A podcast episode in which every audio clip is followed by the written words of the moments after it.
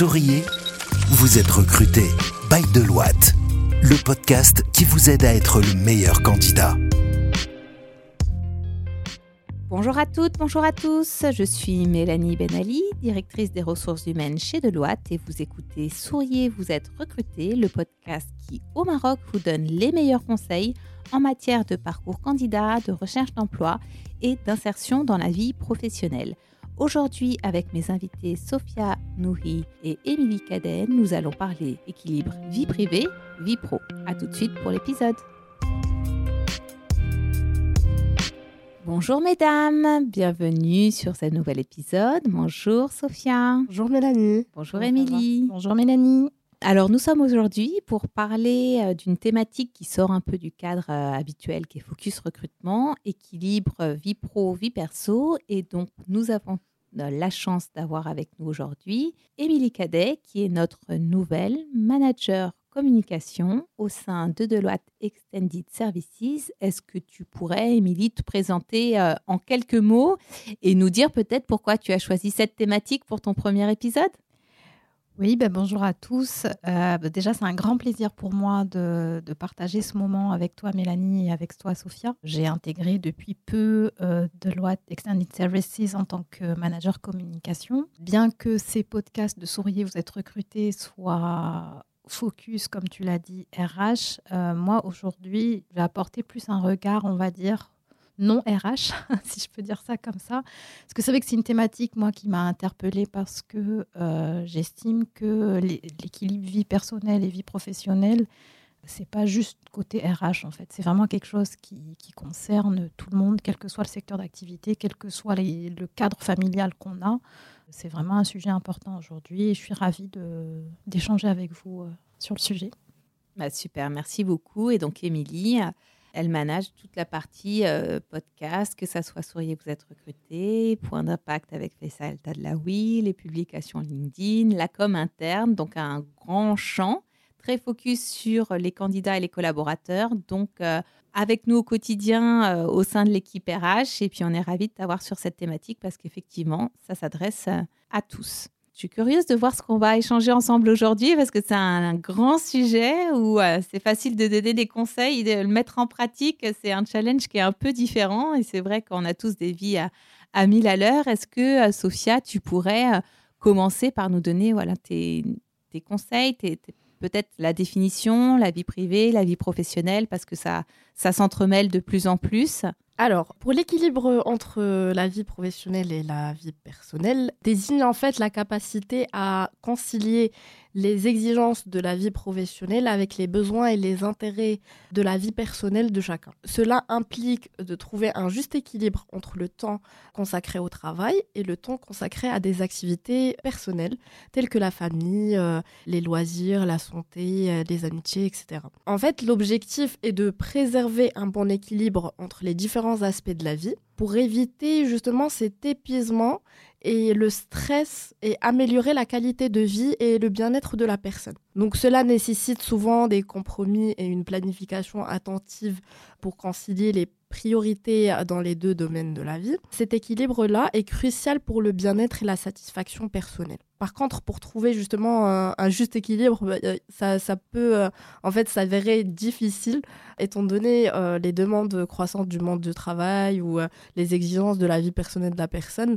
Moi, honnêtement, ça m'a pris pas mal d'années pour trouver justement cet équilibre parce que vraiment, c'est quelque chose qui est difficile. Soit tu es à fond sur ton travail, soit tu es à fond sur ta famille. Donc, c'est vraiment quelque chose qui ça va te prendre du temps pour le, le faire, mais ça s'apprend c'est quelque chose qui qu'on peut apprendre en fait. Super. Est-ce qu'Émilie, tu peux nous dire, euh, voilà, cette préoccupation vie pro, vie perso, quelle place elle prend aujourd'hui dans, dans la vie des, collaborateurs et des, des, personnes intégrées dans le monde du travail? Est-ce qu'on a une tendance à être plus attentif à cet équilibre euh, dernièrement Oui, j'ai pu observer euh, en étant euh, salarié d'une entreprise, c'est qu'avant l'arrivée du confinement et la crise sanitaire, ce fameux équilibre vie perso, vie pro, c'était pas un vrai sujet en fait. C'est quelque chose dont les gens ne parlaient pas réellement. La vie pro prenait beaucoup, beaucoup, beaucoup le dessus. Jusqu'à ce que le confinement arrive et un, confinement imposé qui a vraiment bousculé les habitudes de, de, de chacun, que ce soit à la maison ou ou dans le cadre du travail. Et ça a été vraiment, je pense, un défi pour chacun d'entre nous de trouver un espèce de compromis entre temps de travail, temps de famille, tout ça sans sortir de chez soi. Les gens se sont obligés, on va dire, à s'imposer un, équilibre. Aujourd'hui, de nombreuses entreprises ont mis en place le télétravail et euh, c'est ce qui permet vraiment d'avoir un, bon compromis entre cette vie privée et cette vie pro. Et je pense que pour beaucoup d'entreprises et pour beaucoup de salariés aujourd'hui, il serait difficile de faire marche arrière là-dessus parce que les gens ont vraiment réussi à avoir un meilleur équilibre. Moi, dans mon, dans mon métier, moi, je l'ai constaté en tout cas d'un œil euh, de, de, communication, euh, notamment sur les réseaux sociaux. Aujourd'hui, cet équilibre travail-vie perso est vraiment utilisé comme un outil de communication.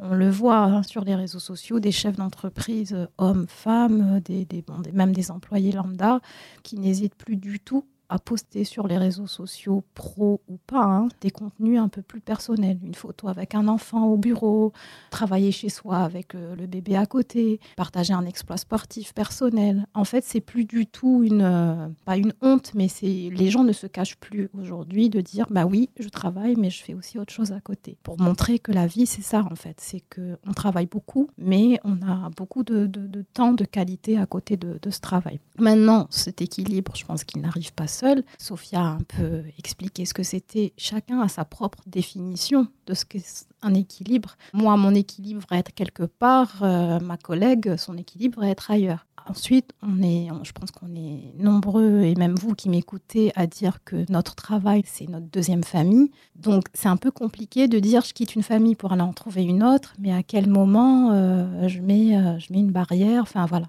où s'arrête l'un, où commence l'autre. Donc euh, pour moi, le plus important finalement, c'est qu'il faut trouver des moyens de mettre en place des mécanismes, des habitudes, des petites techniques parfois très simples auxquelles on ne pense pas et qui feront de nous euh, des personnes heureuses aussi bien à la maison qu'au bureau. Merci beaucoup pour cet éclairage. Aujourd'hui, c'est un peu compliqué de cloisonner la vie professionnelle et la vie personnelle parce que on rentre à la maison avec le PC, on travaille euh, plusieurs jours par semaine depuis la maison avec euh, bah, pour certains le conjoint, les enfants à proximité. On passe aussi du bon temps au travail nos collègues deviennent nos amis. Donc, euh, de mon point de vue, l'une des clés aussi, c'est aussi de prendre du, plaisir au travail. C'est vrai que quand on est épanoui et qu'on le voit, le travail comme une source euh, d'épanouissement, de joie, ben, ça pèse moins au quotidien que lorsque c'est une contrainte et qu'on y va à reculons.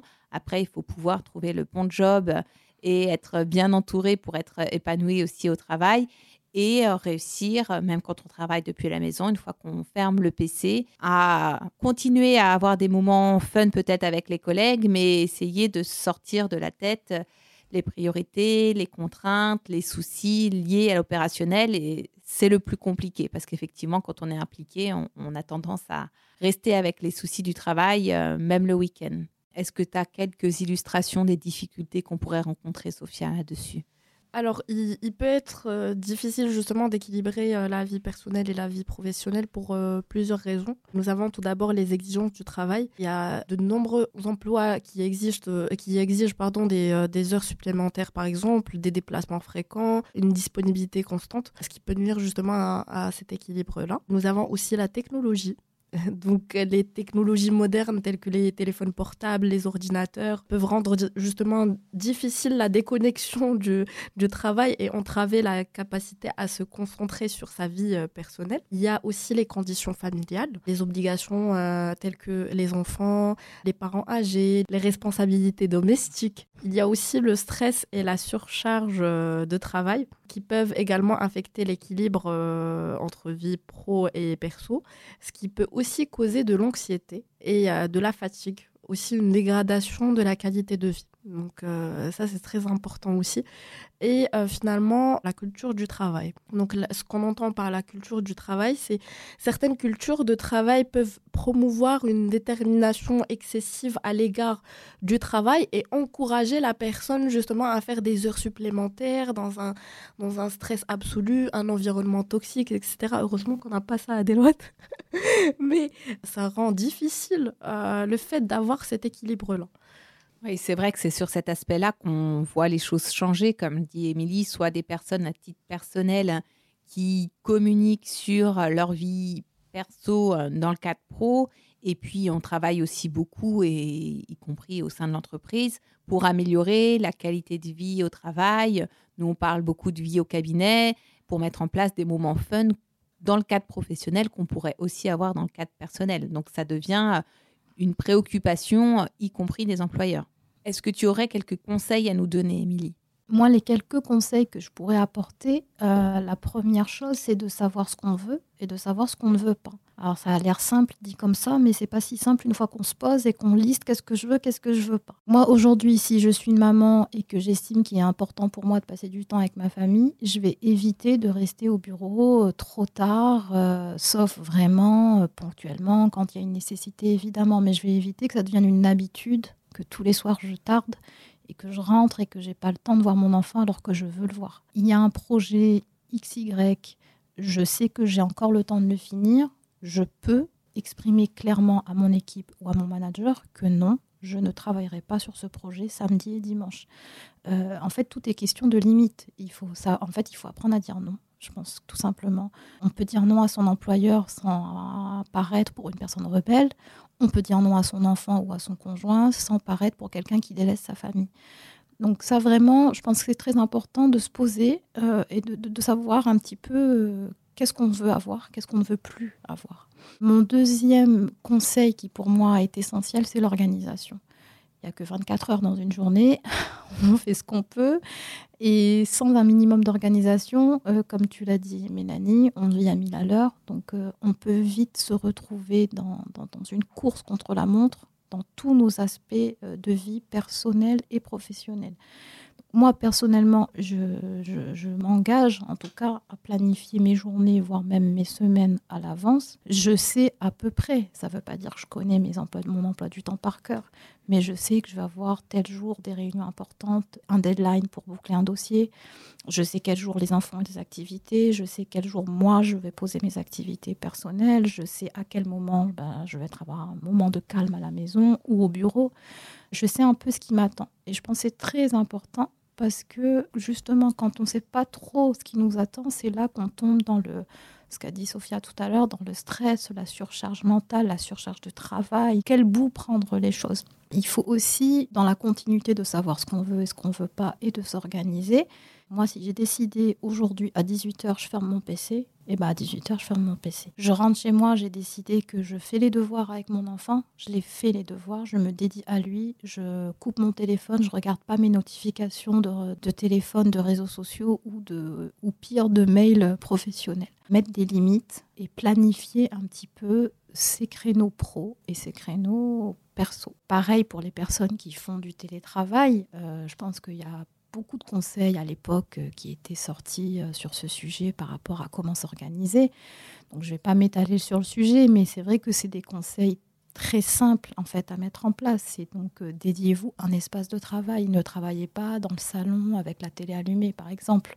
Essayez de vous ménager au maximum, même les personnes, les jeunes qui ont un petit studio, il est toujours possible de s'aménager une petite table de travail au calme, d'éviter les distractions. Si je décide de travailler, euh, j'ai besoin de me concentrer, ben, je coupe euh, les notifications du téléphone et vraiment, on limite, s'obliger de dire bah, à midi 30, j'arrête, il faut que j'aille déjeuner. De pas se dire je suis en télétravail, je déjeune à 16 heures, comme je pense beaucoup d'entre nous le font. Et mon dernier conseil que, que j'aime beaucoup parce que j'applique beaucoup, c'est qu'il faut penser à soi. On a beaucoup tendance, surtout quand on a une famille, à s'oublier. Donc on va faire passer euh, le travail avant tout, les enfants avant tout, et on s'oublie. Et en fait, c'est en s'oubliant qu'on se rend compte qu'on n'arrive plus à avoir cet équilibre et on retombe dans ce cercle vicieux. Quand on s'accorde des moments à soi, ça ne veut pas du tout dire qu'on abandonne le reste. Bien au contraire, moi je pense qu'il est essentiel de se trouver des créneaux. Ça peut être 10 minutes de yoga quand on se réveille, ça peut aller faire une petite marche après sa pause déj, même entre collègues, pour joindre l'utile à l'agréable. Euh, ça peut être se caler des créneaux de sport quand on sort du bureau, de se dire tel jour, telle heure, c'est non négociable. De 18h à 19h, je suis au sport. Personne m'appelle, personne me cherche, c'est comme ça. Il faut un petit peu imposer aussi ce côté personnel parce que sinon on n'y arrive pas. Et puis bien sûr, euh, quand je dis penser à soi, il faut faire des choses qu'on aime. Donc ça peut être du sport, ça peut être euh, faire de la cuisine, ça peut être faire du théâtre. Et du coup, ça revient à mon premier conseil, savoir ce qu'on veut, savoir ce qu'on veut pas, savoir ce qu'on aime, savoir ce qu'on n'aime pas. Je pense qu'avec euh, ces quelques petits tips, on peut facilement et rapidement mettre en place des routines faciles, simples, pour avoir un équilibre qui nous convient. Bon, super, des, super conseils. On les a écoutés avec le plus grand sérieux, Sophia et moi, parce qu'effectivement, ça change un peu nos podcasts habituels et puis c'est euh, vraiment des, choses à appliquer au quotidien. Et si on veut reboucler un peu avec les thématiques RH et la thématique du recrutement, savoir ce que vous ne voulez pas, ça fait partie des critères de choix quand vous changez d'employeur. Et effectivement, de regarder euh, quel est le mode de travail de votre, euh, de votre employeur? Est-ce qu'il propose du télétravail? Est-ce qu'on euh, vous mobilise régulièrement le week-end? Bah, Ça peut faire partie des critères qui vont vous permettre de choisir votre futur emploi. Et ça fait partie également des leviers que travaillent les employeurs pour pouvoir attirer les meilleurs talents d'un point de vue euh, corporate, entreprise. On est de plus en plus attentif à cet équilibre vie pro, vie perso parce qu'on sait que les candidats sont regardants et si on veut pouvoir séduire les meilleurs candidats, on aménage en conséquence les horaires, le mode de travail, euh, le quotidien pour pouvoir garder les meilleurs talents au sein de l'entreprise. Est-ce que tu avais une conclusion à faire, Sophia? Après, je pourrais rajouter, euh, prenez des pauses régulières. Les pauses peuvent euh, vous aider à vous détendre et à vous concentrer sur les tâches importantes. Aussi, garder une vie sociale active. C'est très important de maintenir relations, euh, des relations fortes avec votre famille, vos amis. Cela peut aider euh, à renforcer votre soutien personnel et à vous détendre. Organiser des activités euh, sociales régulières telles que des dîners ou des sorties pour vous connecter avec les autres. Et aussi, soyez flexible il est important d'être flexible et d'adapter votre équilibre entre la vie professionnelle et personnelle en fonction de vos obligations changeantes.